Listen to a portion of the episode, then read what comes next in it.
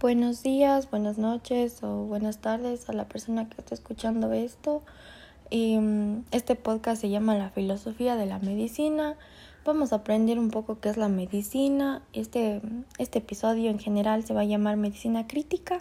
Es un poco corto, pero vamos a aprender ciertas cosas sobre la medicina crítica, entonces espero que les guste. Entonces comencemos.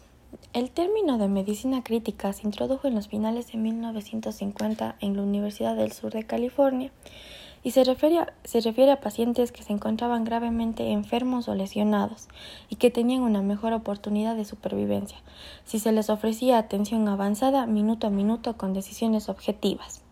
Estas eh, mediciones se basaban en tiempo real mediante monitoreo electrónico de signos vitales, parámetros hemodinámicos, respiratorios y mediciones complementarias de sangre y fluidos corporales.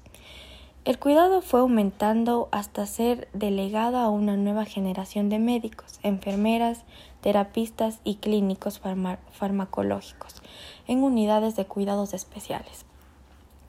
El proceso en el que se manejó del paciente con riesgo agudo de algún padecimiento que amenazaba la vida se aceleró gracias a los avances tecnológicos en monitoreo y capacitación de un médico especializado.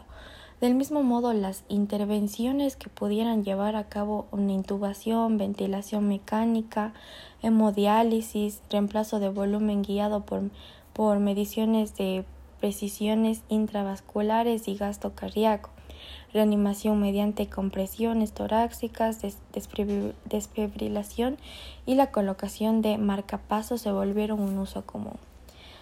Eh, las áreas de medicina crítica aguda son servicios cuyo fin es disminuir la mortalidad del paciente en estado crítico. El paciente de estado crítico es aquel que tiene alteraciones fisiológicas agudas que ponen en peligro su vida y son eh, reversibles con tratamientos y cuidados intensivos.